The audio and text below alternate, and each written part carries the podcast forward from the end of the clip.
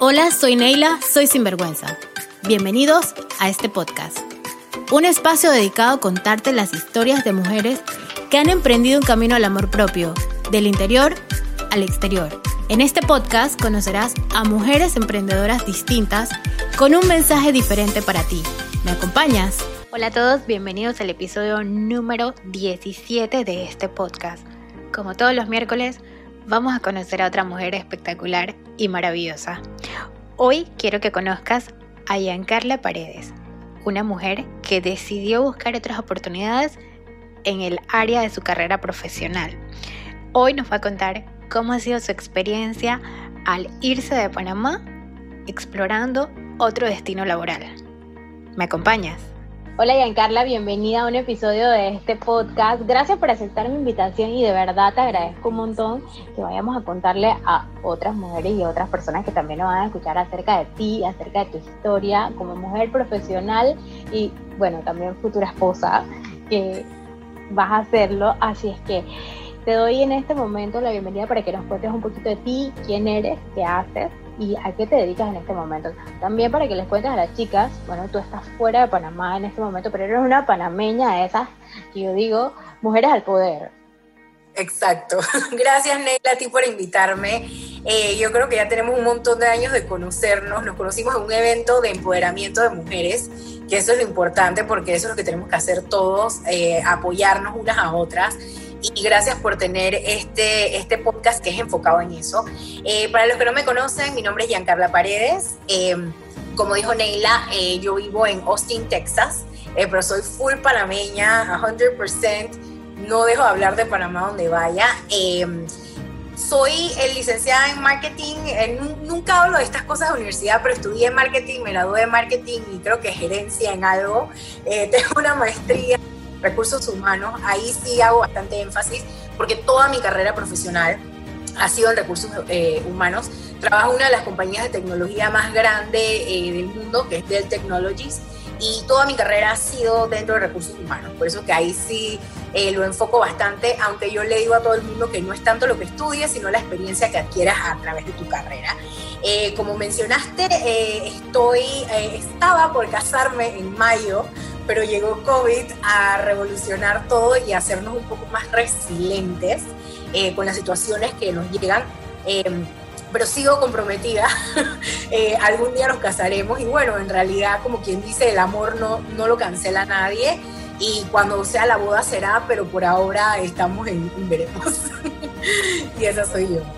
Perfecto. Oye, Giancarla, me, me, da mucha risa porque COVID vino a revolucionar todo esto y antes que empezáramos hablábamos de que tu estilo de vida ya era este de home office, desde que tú puedes trabajar desde donde estés, tú puedes estar en tu casa trabajando tranquila y de hecho tú estás aquí en Panamá, tú haces un cambio, una transición a otro país.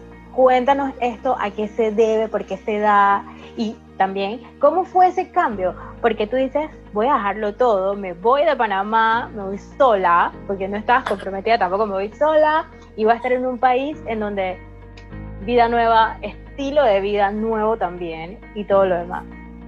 Bueno, eh, yo en ese momento tenía alrededor, creo que como entre 6 o 7 años de estar trabajando en la compañía, pero basada en Panamá.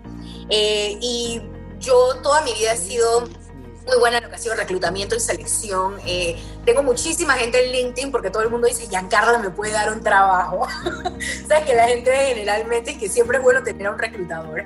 Y yo estaba en un momento de mi carrera en el que yo decía, ok, ya yo soy una experta en reclutamiento y selección porque yo había hecho reclutamiento y selección para Panamá, para Latinoamérica y ya había y estaba haciendo Norteamérica basada en Panamá. O sea que ya tenía las dos regiones más grandes de lo que es la parte de Américas, como le llamamos nosotros. Y yo dije, bueno, ya el que es reclutador y esté escuchando eso sabe que, que es un trabajo que es muy eh, monótono, o sea, haces lo mismo. Igual hice muchísimas cosas dentro del reclutamiento como relaciones con universidades, eh, me puse el sombrero de headhunter a ir literalmente a robarnos a personas a otras empresas, porque eso es lo que hace un headhunter.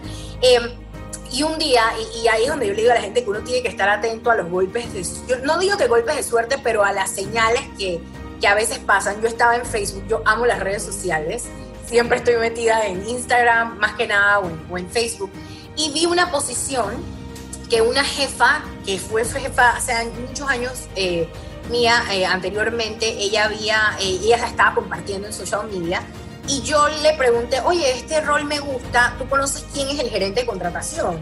Y ella me dice, soy yo. Ella me dice, ¿te interesa? Y en el momento me quedé como que, sí, pero lo puedo hacer desde Panamá. O sea, desde, un, desde el momento ya yo estaba bloqueándome de que el rol lo tenía que hacer en Panamá. Y ella me dice, no, este rol es basado en Estados Unidos. Si estás interesada, eh, piénsalo y me dejas saber y aplicas online. Obviamente, eh, ese era un momento de mi vida eh, en el que estaba soltera, Recién había terminado mis materias de la maestría, o sea, todavía no me había graduado, pero ya estaba todo culminado. Y yo dije, ok, ¿qué tengo que perder? Eh, ya hice mi vida profesional y mi branding en Panamá. Creo que una experiencia internacional a mi currículum eh, definitivamente es positiva. Eh, voy a participar del proceso. Luego de creo que fueron como 12 entrevistas, porque en verdad era, era, un puesto totalmente diferente a lo que yo había hecho, pero sí era dentro del área de recursos humanos. Eh, salí seleccionada y esto pasó alrededor de julio del 2017 y en octubre del 2017 ya estaba Giancarla en un avión con dos maletas, como digo yo, un montón de sueños, cero expectativas, mudándome a una ciudad en la que nunca había estado, había estado por trabajo porque nuestro headquarters queda aquí, pero no para vivir, ¿verdad?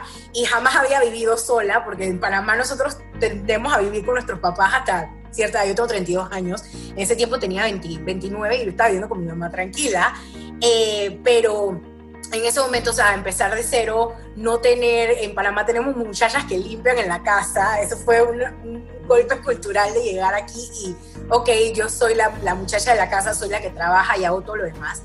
Eh, la verdad fue una transición un poco difícil al principio porque la soledad a todos nos pega un poco. Eh, pero bueno, hay tantas cosas, tantas aplicaciones hoy en día que tú sales, conoces gente nueva y, y en verdad fue aventurar. Eh, lo que sí te puedo decir que una de las cosas que más me impactó fue que cuando yo regresé, cuando yo llegué aquí, mi primer día de trabajo, yo le mando un texto a mi jefa y le digo, oye, ¿y dónde está mi escritorio? Y ella me dice, ¿escritorio? En tu casa. Y yo dije, ok, espérate. Me movieron de Panamá a Estados Unidos para estar en mi casa. Ella es que sí, nosotros aquí somos full mobile, remote. Eh, ven a la oficina cuando tengamos meetings, pero por ahora trabaja donde tú quieras. En Panamá yo estaba igual, pero yo iba más a la oficina porque hay más conexión, es un grupo un poco más pequeño. Eh, y bueno, a uno le gusta el compinche, así que yo iba para estar con los amiguitos, relajo y todo lo demás.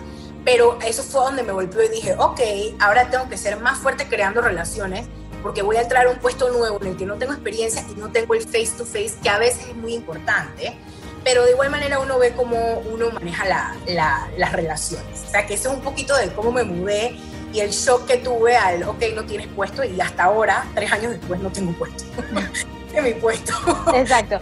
El, el, estilo de vida cambia totalmente y de verdad, como dices, tú te conviertes en más, más resiliente también porque te vas de Panamá, como quien dice, cero expectativas, pero con un montón de sueños.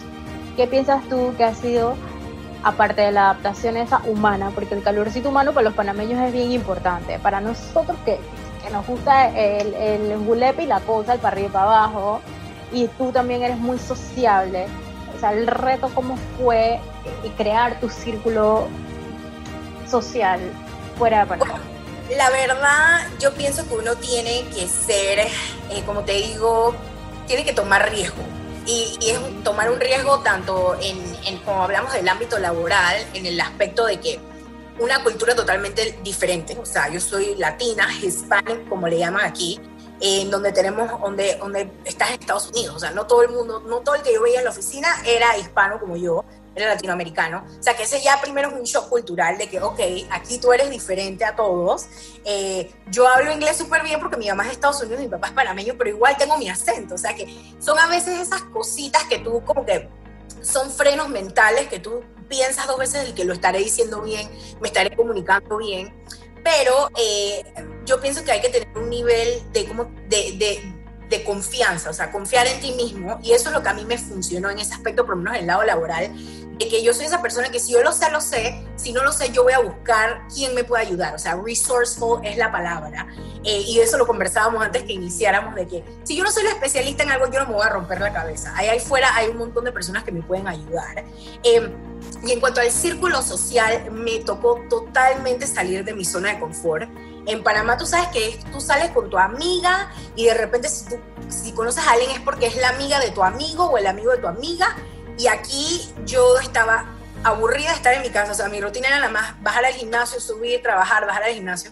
Y un día dije, ¿sabes qué? Yo voy a ir a sentarme en un bar, en una barra sola, porque no, o sea, aquí eso es lo que hace la gente aquí entonces fui, me senté, pedí una copa de vino, estaba sentada y de repente la chica que trabaja en el bar empezó a hablar conmigo. Yo dije, ok, está, o sea, uno como panameño que uno a veces se cierra, yo dije, ¿por qué me está hablando? Yo no conozco, pero bueno, yo dije, hey, no la conozco, conozco a alguien más. Y bueno, gracias a ella, eh, luego como dos semanas me escribió y me dice, oye, vamos a tomarnos un trago, hoy estoy libre. Yo dije, ok, una nueva persona, salí a hablar con ella, me presentó a una de sus amigas que ahora somos súper amigas.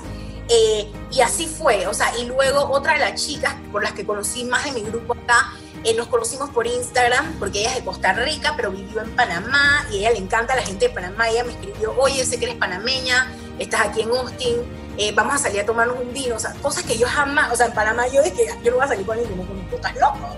Acá yo dije, bueno, voy a ir y si me pasa algo, ahí está 911, ¿verdad? Sí, exacto.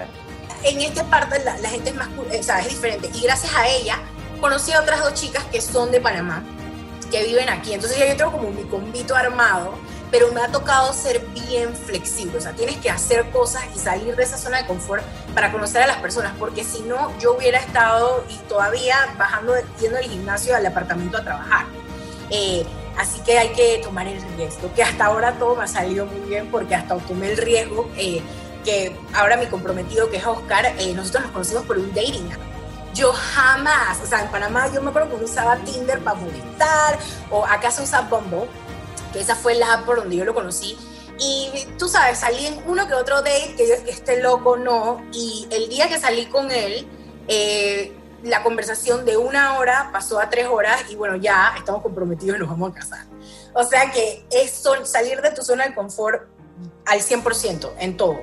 Eh, así que así ha sido como he sobrellevado estar aquí en Estados Unidos. Exacto, y en la parte profesional también lo conversábamos en algún momento mientras te invitaba de que se trabaja en Dell, una empresa que es básicamente, está en el mindset de las personas, es mayormente una empresa que tiene población masculina, es lo que predomina, ¿verdad? Entonces, una mujer que trabaja en Dell. De hecho, eh, por aquí pasó una chica que también trabaja en Dell, Alicia Elena.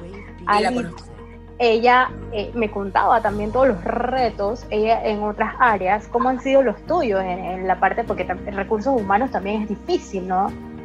Sí, eh, y yo creo que, que, es aquí donde uno tiene que alzar la voz como quien dice ponerse los pantalones, porque por lo menos el, el, el, el tipo de rol que, que yo tengo, eh, es, un HR Business Partner, que básicamente vamos a traducirlo a un gerente de recursos humanos, en el cual tú trabajas con muchos ejecutivos. Y como tú lo dices, es una empresa de tecnología, predominan muchísimos los hombres, ¿verdad?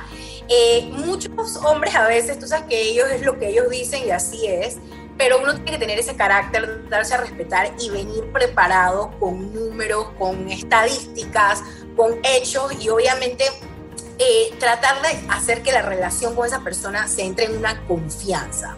Porque, o sea, yo soy la persona que está viendo a tu gente, yo soy tu gerente de recursos humanos. Tú tienes que confiar en mí, o sea, tiene que existir cierta transparencia. Y a veces es difícil, pero no es imposible. Eh, yo incluso tengo una foto donde salgo con mis cinco ejecutivos, son cinco ejecutivos hombres y yo soy la gerente de recursos humanos de, esa, de ese grupo eh, y todos me están mirando y prestando atención, pero eso fue algo con lo que me tomó un tiempo crear la confianza. O sea, obviamente yo lo que le digo a las personas es que tú tienes que hacer la relación, una relación un poco más personal.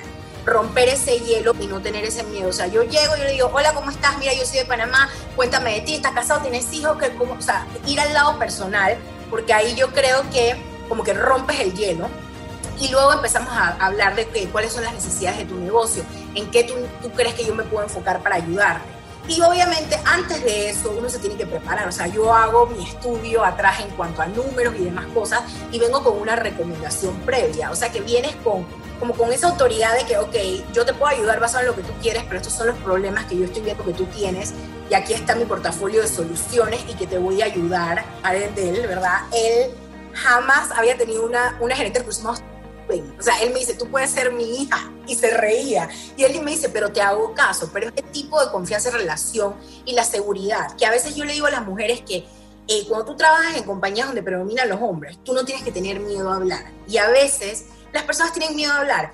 Y cuando tú hablas, no siempre vas a estar bien porque hay personas que tienen un punto de vista distinto, pero tú no tienes que tener miedo a equivocarte, porque yo veo una equivocación como que, ok, me equivoqué, gracias por el feedback, seguimos mañana pero eso es algo que uno construye a lo largo de su carrera, de que en verdad cuando te dicen no estás bien, vas a aprender algo nuevo. Eh, pero sí hay que tener su voz y hay que pararse firme porque hay veces que eh, escuchas conversaciones donde tú dices, oye, en verdad no estás siendo equitativo, eh, yo siempre alzo la voz de que recuérdate que tenemos que tener mujeres, o sea, siempre empujando eso y, y, la verdad creo que todo es muy importante, es en la relación que tú creas, la seguridad y obviamente que tu trabajo hable por ti. Eh, así es como he podido sobrevivir en una empresa que es más que nada, o sea, en realidad en, en, el mundo de la tecnología, no va con una empresa, es el mundo de la tecnología que hay que ser outspoken porque si no las, ahí te vas a quedar. Y eso va para todo en la vida. Como quien dice un buen panameño, el que no llora. Exacto. Exacto. Giancarla, ¿sientes tú que tú cambiarías algo de tu experiencia a lo largo de todo este tiempo en tu vida profesional o que harías algo distinto en, en cuanto a tu vida? Bueno, mira, te voy a ser bien honesta. Yo pienso que yo siempre digo, a veces como te dicen, cometiste algo que te gustaría cambiar, y yo digo que no, porque todo lo que yo he hecho, ya sea eh, cosas en las que he sido exitosa o cosas en las que he fracasado, porque a lo largo de mi carrera yo he tenido éxitos que son wow y he tenido puestos en el trabajo que estoy, ¿sabes qué? ¿En qué me metí? No me gusta. Vamos a ser buenos y perfectos para todo, pero eh, no lo cambiaría porque eso me ha moldeado a ser la persona que soy hoy en día. Porque basada en estas experiencias en las que no me ha ido bien, eh, yo puedo remontarme al pasado y decir, ok, ¿qué hice en un momento en el que tuve una situación como esta? No lo cambiaría. Sí creo que en algún momento me hubiera gustado tener un poco más de madurez eh, emocional, porque antes yo era muy impulsiva, en el sentido que si no me gustaba algo, yo lo tenía que decir de una vez me manifestaba y ponía caras y no le hablaba a mis jefes, pero era súper joven y yo tengo jefas que se ríen y que te acuerdas cuando me dejaste de hablar por, por dos meses y no me mirabas porque no te gustó lo que te dije. Y con el tiempo yo digo, en realidad es un regalo que me estés diciendo que no lo estoy haciendo bien porque lo puedo corregir. Entonces sí pienso que me hubiera gustado ser un poco más madura, pero creo que eso iba con la edad. Eh, porque hoy en día mi jefa me dice, oye, esto no me gusta o sí me gusta, y yo, ok, gracias, perfecto, cambiamos la página no lo tomo personal, eh, pero en un momento sí lo tomaba y muy personal. Es la edad, era la edad.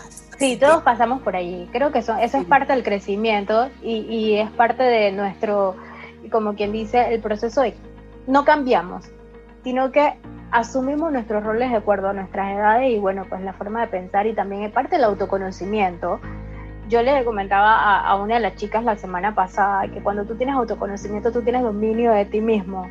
Entonces puedes controlar muchísimas cosas y que uno dice, no lo hubiese hecho distinto, pero creo que si me lo preguntas en este momento, mi reacción hubiese sido otra. Exacto. ¿Hay algún proyecto que tú sientas que tengas en mente y que quisieras decir, bueno, ese va a ser mi primer bebé o mi primer emprendimiento? Aunque el emprendimiento eh, eh, ayer en un video yo decía, están surgiendo emprendedores de, de, la necesidad y otros de la creatividad. ¿Tú sientes que tienes algún proyecto en adelante? Mira, desde antes de mudarme de Panamá, en el 2017, eh, que yo empecé a estar como que conociendo que hay fondos, nosotros creo que nos conocimos, puede ser 2015, 2016, que conocí a todas estas mujeres que son emprendedoras y tienen negocios, así como tú tienes sinvergüenza, o sea, hay personas que tienen eh, otros negocios. Yo siempre he querido poder ayudar a las mujeres a potenciarse, a potenciar su marca personal, a dar estos tips de que cuando vas a una entrevista, o sea, hacer algo que sea bien enfocado en el lado profesional, porque yo no soy emprendedora, o sea, yo, yo soy una persona que trabaja, o sea, soy una empresaria, eh, trabajo eh, profesional en el área de tecnología, pero la verdad, siempre he querido primero pensé, quería hacer un, como un blog. Todo el mundo me dice que haga un blog, que yo estoy perdiendo mi tiempo. En verdad, yo, a mí me encanta hacer las historias de Instagram. Voy a meter mi comercial si me quieren seguir, G Paredes en Instagram. Pero todo el mundo me dice, oye, yo me muero de la risa con tus historias. Tú tienes que hacer un blog, porque sin querer a veces yo hago reviews, eh, cosas que me salen muy orgánicas. Eh, yo siempre le culpo al tiempo, y eso lo estábamos conversando anteriormente, que tú me dices, en realidad no, nos consume tanto tiempo, pero cuando vamos a los temas de edición y demás, como que lo pienso, me sobrecomplico y no lo hago. Esa es una de mis opciones. La otra opción, estuve pensando en un podcast. Eh, me gusta muchísimo la idea de un podcast porque yo pienso que en mi vida yo he transicionado por muchas, por muchas facetas y ahorita estoy en una faceta de mi vida en que es la faceta saludable, la Giancarla saludable, la Giancarla que cambió de imagen, que perdió casi 100 libras, aunque todavía no soy súper flaca, pero creo que a través de mis redes sociales yo he podido motivar a muchas personas que no hacen ningún tipo de ejercicio a empezar a hacer ejercicio. Entonces creo que quiero hacer un podcast enfocado en eso, pero estoy como entre sí y no, pero esta conversación contigo me está motivando a que probablemente, ahora que tengo más tiempo libre porque no puedo salir, puedo enfocar ese tiempo de que cuando no estoy trabajando en dedicárselo y esto sería como quien dice un emprendimiento de creatividad. Exacto. Durante el tiempo de COVID. O sea que tengo esas dos cositas en la mira, así que vamos a ver. Por ahí te pido algunos tips para empezar. Mira, esto, esto me hace muy feliz porque cada vez que yo le hago la pregunta a las chicas, yo lo que quiero es eso, llevarlas a conectar con eso que tú quieres hacer, con algo que hay en ti y todavía como que sí, pero no. Y cuando me preguntas, y si me dices a mí, yo siempre te voy a decir, hazlo. Y si hay algo que yo te puedo aportar para que tú lo vayas a hacer, yo voy a estar ahí como, maybe no un cheerleader personal, pero sí voy a estar detrás de que, oye, ya lo hiciste, oye, ¿qué necesitas? ¿Qué te hace falta? Tratando de, de empujarte a que se vayas hacia allá. Y qué bueno que mencionas esto de que estás en tu, en tu punto donde tú te sientes una mujer más saludable. También aquí ampliándolo un poquito a las personas que, que, no te conocen y pues de pronto que sí van a ir a tus redes sociales a verte, tú eras una persona que tenía bastante peso y tú un día simplemente dijiste, no más. Exacto. Y, y no era, yo que te veo o te he visto, como dices hace mucho tiempo, no era que, que fueses una persona no agradable visualmente, porque tú eres muy bonita, pero tú dices, eh, oye, no quiero estar así, pues como, como dice mucho, es que tan bonita para que esté tan gorda, porque eso, así esas eran todas mis tías, ese era el, clásico cosas familiares, ay, pero muchachita, mírate la cara, tienes que rebajar, o sea, es un, estigma social. Es, una limitante de que al final de la historia, sí, es bueno que tú te sientas bien contigo mismo y que tú dices, bueno, yo, yo soy así, ese es el cuerpo que Dios me mandó, pero saludablemente no es bueno para uno mismo. Entonces tú decides un día y tú dices, lo voy a hacer. Exacto. Y creo que, fue una determinación y como yo digo, no es tanto por físico, porque la personalidad que yo tengo ahorita es la misma personalidad que yo tenía cuando pesaba 80 100 libras más. O sea, y todavía yo no he querido bajar de peso porque no he llegado a mi peso ideal, porque esos pesos ideal basados en, en la masa muscular, en, el, en, el, en toda esta historia que nos dan los doctores, lo es posible, pero bueno, algún día llegaremos. Uno se mantiene objetivo. Pero un día yo dije, ¿sabes qué? Yo quiero ser una persona saludable. A mí me va muy bien en mi ambiente laboral. Yo tengo que ser más activa, tengo que buscar algo que me ayude a canalizar mi estrés. Y fue lo que empezó poco a poco y bueno, a mí me gusta hacer mucho boxing, estaba haciendo boxing, eh, luego un día dije, ¿sabes qué? Voy a ir a un doctor, me voy a hacer todos mis exámenes, hay que ver la realidad, porque a veces nos da miedo, así como hay chicas que no van al ginecólogo, tienes que ir porque tú no sabes qué te pueden detectar anteriormente a cuando vayas a tener hijos y de repente te des cuenta que no, hay millones de cosas que uno se tiene que cuidar. Me hice mis exámenes, me senté con el doctor, el doctor me dijo, mira, definitivamente tenemos que bajar de peso, no, no estás para darte ningún tipo de medicamento, pero donde tú sigas, en lo que estás haciendo, sí vas a tener que tomar medicamentos y tú no quieres eso. Y me inscribí a un gimnasio en Panamá, no lo voy a mencionar porque obviamente no, no estamos haciéndole comercial a nadie, eh, pero sí voy a mencionar a una de las personas que fue para mí como quien eh, ese escudo, ese vamos, ese vamos a hacerlo, eh, él se llama Edgar González, él es un entrenador de baile, el baile a mí me cambió la vida porque mucha gente dice que el baile no es ejercicio, ay no, porque no estás haciendo deadlifts o porque no estás cargando peso o porque no estás haciendo burpees, no estás haciendo ejercicio. Yo bajé la cantidad de peso que bajé fue bailando y era porque me gustaba tanto que iba en las mañanas y en las noches y estaba quemando un montón de calorías y me sentía motivada con él. Y a veces le decía, Edgar, te voy a buscar esta mañana y vamos al gimnasio y a veces en la tarde le decía, te busco y nos íbamos y él tenía tres clases, yo me iba a hacer las tres clases con él, o sea, la groupie de Bailalo by Edgar detrás pero era con una meta objetiva y yo iba a mi chequeos cada dos semanas con el doctor y yo le dije, oye, te están tumbando las libras, ¿qué estás haciendo? Y se convirtió en un hábito. Y eso de que dicen de que los 21 días, eso todo es verdad, porque yo todo eso lo intenté y fueron 21 días haciendo ejercicio, dejé de tomar Coca-Cola, la Coca-Cola para mí era de adicción, yo tengo, te puedo decir que puede ser cuatro años que yo no tomo, tomo una Coca-Cola. Eh, ya no la extraño, me la paso tomando agua. Eh, no dejé de tomar porque me encantan mis tragos y mi vino y eso no lo voy a dejar, pero es un balance para tener una vida saludable. Y lo que yo le digo a las personas es que tú tienes que buscar algo que te guste. Si tú eres el tipo de persona que te gusta ir a hacer deadlifts y tirarte y arrastrarte haciendo burpees, eso es lo tuyo. Si te gusta correr maratones, vaya a correr su maratón. A mí me gusta el baile y eventualmente hice ponerme más retos de que, bueno, voy a tener una entrenadora personal. Cuando me mudé aquí, contraté una entrenadora personal que me enseñó a hacer cosas. O sea, yo antes no podía alzar una pesa sin lastimarme, porque uno tiene que saber cómo hacer las cosas.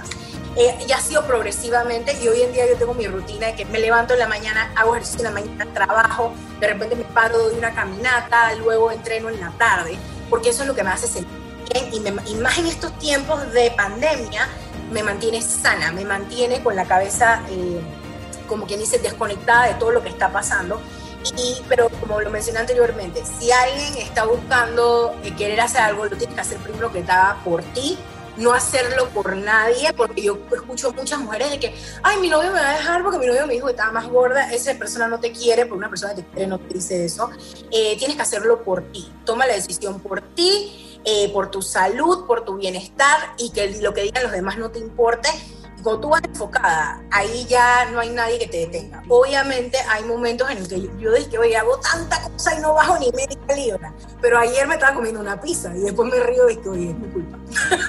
No, exacto.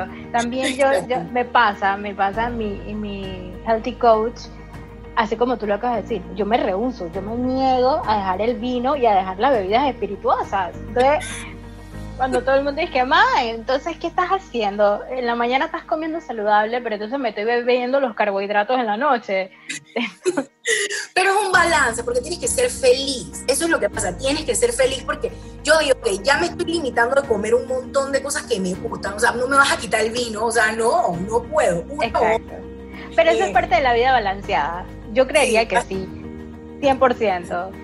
Así es. ¿Hay algo que tú sientes que ahora en tu experiencia viviendo fuera, tú dirías, oye, yo quiero trasladar este modelo, ya sea de negocio o de estilo de vida, que tú dijeras, yo lo llevo a Panamá, porque te gusta? Mira, algo que a mí, eh, eh, en el, en el puesto de trabajo que yo tengo, a mí me ha tocado viajar mucho alrededor del mundo. Eh, y algo que a mí, una, uno de los países que a mí más me sorprendía fue Singapur. O sea, Singapur es otra cosa. Eh, y también Dubái, o sea, ambas son ciudades totalmente grandes, pero Singapur específicamente me llamó muchísimo lo verde, que es una ciudad tan moderna, y lo poco verde que se ve en nuestro país, o sea, que se ve Panamá, estando en el medio de dos océanos y teniendo montañas totalmente alrededor. O sea, en la ciudad lo único verde que tú ves es el Cerro Ancón porque no, no, han buscado la manera de tumbarlo, porque siempre ven cómo tratar de deforestar para construir más. Y yo sé que eso es parte de eh, lo que es eh, eh, construir nuevos edificios y demás. Pero a mí me sorprendió la organización que tienen en una ciudad, que la mantienen moderna, pero a la misma vez verde, y ellos son sumamente estrictos. O sea, tú no ves basura en la calle, si pones basura en la calle vas a ir preso. Puedes caminar. A mí me sorprendía porque yo fui un viaje de trabajo, pero fui, tres días anterior porque obviamente si ya iba a echar el viaje, iba a tirarme mi viaje de, placer, ¿no? Eh, antes de empezar a trabajar. Y yo salí en, en, una noche, iba a cenar y le pregunto al chico de la recepción. Él me dice, mira, no tengas miedo, aquí tú puedes caminar por un callejón oscuro a las 2 de la mañana con un billete de 100 en la mano y aquí te aseguro que no te va a pasar absolutamente nada. Porque tienes la delincuencia muy controlada en el hecho de que tú robas y vas a ir preso y hasta te pueden matar. O sea, eso no lo dicen, pero eso así es como tienen a la gente controlada. O sea, que sí me gustaría que Panamá fuera más verde. O sea, a mí me encanta, yo en Panamá tengo casa en la playa, tengo, eh, y tengo, tengo mar eh, a la izquierda, tengo montaña a la derecha porque es un proyecto que está en Chame, que es espectacular, me encanta y, puedo ver ambas cosas, pero tengo que manejar 45 minutos para eso.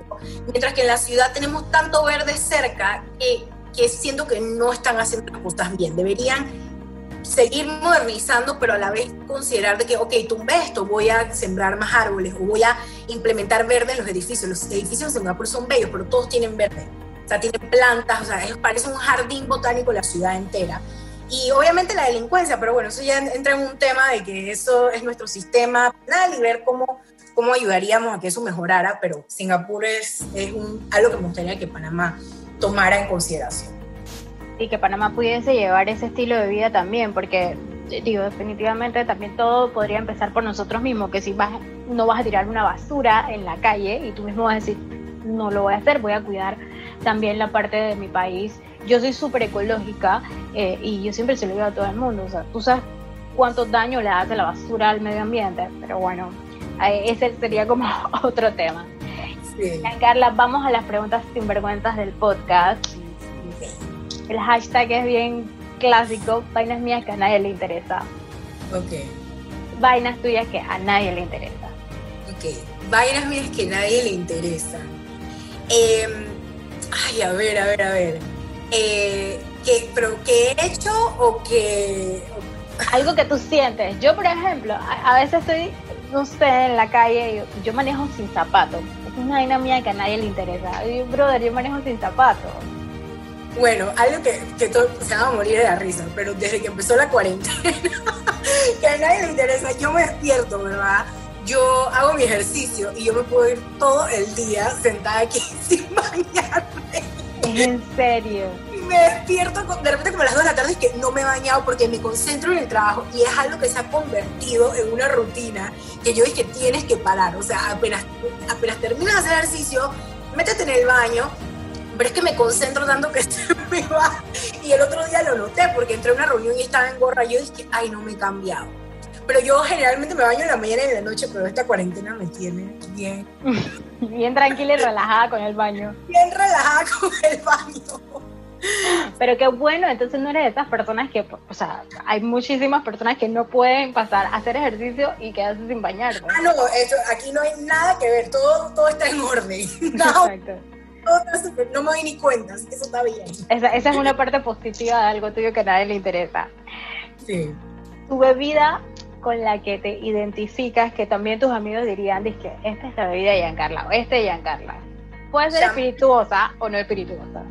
Champaña o prosecco. Esa es Giancarla Paredes. Bubbles, espuma, lo que tenga espuma que sea relacionado con el vino, esa soy yo. Eh, puedo tomarlo por litros, galones y ya no me hago goma, ya mi cuerpo lo, lo, lo espectacularmente. Pero champaña o prosecco, ese es mi grado ya tu cuerpo se amigó es bien bajo en calorías, es bien bajo en calorías. Igual que todos los otros eh, licores, pero si los mezclas con soda simple. Exactamente. ¿Algún personaje de la historia que tú revivirías y dijeras, ese personaje merece venir para el presente? Selena, Selena Quintanilla. Eh, no es porque mi, mi fiancé se llama Oscar Quintanilla y su familia tiene algo que ver con Selena, pero eh, yo pienso que a ella le tumbaron los sueños muy temprano. O sea, era una mujer que hoy en día ella hubiera existido y J-Lo ni nadie de esas manes hubiera sido famosa. Eh, porque J-Lo fue famosa gracias a hacer la película de ella. Y ella tan joven, con tantos sueños, y era una persona tan... Eh, cuando dice que es una persona sincera, transparente, ella nunca quiso aparentar, y yo me he leído la historia de ella arriba abajo y he visto la película millones de veces, y yo digo, una mujer tan joven que estaba haciendo sus sueños realidad, no solamente cantando, sino con su empresa y todos los negocios que tenía y los contratos que le salían, y que venga alguien y acabe con esos sueños, yo pienso que ella se merece una segunda oportunidad, eh, porque hubiera sido mucha inspiración para la mujer latina, de que, ¿sabes que Yo me paré y lo hice, y lo hice no solo en, México, lo hice en Estados Unidos, que tú sabes que aquí ahora todo el tiempo con estas peleas raciales que hay contra los latinos, contra los negros, o sea, es, es o sea, ella hubiera sido un gran ejemplo, o sea, que me hubiera encantado tenerla eh, con nosotros, así que ella se merece regresar. Ella se merece regresar. Incluso hace poquito, creo que fue como el onomástico de, de su fallecimiento o algo así, que Mac sacó una colección llamada Selena. Incluso hace, no sé, creo que una semana atrás lo vi en las redes sociales y me quedé pensando casualmente esto que decías tú. Yo dije, wow, esta mujer hubiese sido el boom o la bomba de nuestras épocas, porque yo creo que algún millennial, muy millennial o, lo que sea está escuchando esto y escuchó a Selena lo que sabe poquito, pero sería como nuestra diva del, del momento. No, y mira que a mí me sorprendió mucho. Yo estuve, antes que empezara el COVID, gracias a Dios hice un viaje, fui a Los Ángeles, nunca había ido a Los Ángeles, y fui al, al el Walk of Fame, esto donde están todas las cosas, y donde está ella, siempre hay un montón de gente, o sea, la gente quiere tomarse una foto con la estrella de ella, porque ella fue alguien que, como que digo, impactó, hizo lo que tenía que hacer, no tuvo que hacer tan mayor esfuerzo, simplemente ser ella y, en verdad me da como cosita, me hubiera encantado. Y, el que no la conoce vaya a buscarla, que le va a encantar, porque era divina. Sí, oye, cuéntame algo. En Panamá, ¿agarraste taxi o Diablo Rojo alguna vez? Taxi, taxi varias veces. Eh, bueno, sí, taxi muchas veces, incluso cuando estaba en secundaria. Eh, mi mamá me contrató un taxi privado, que el man era de que mi pasierito y yo de que me fugaba.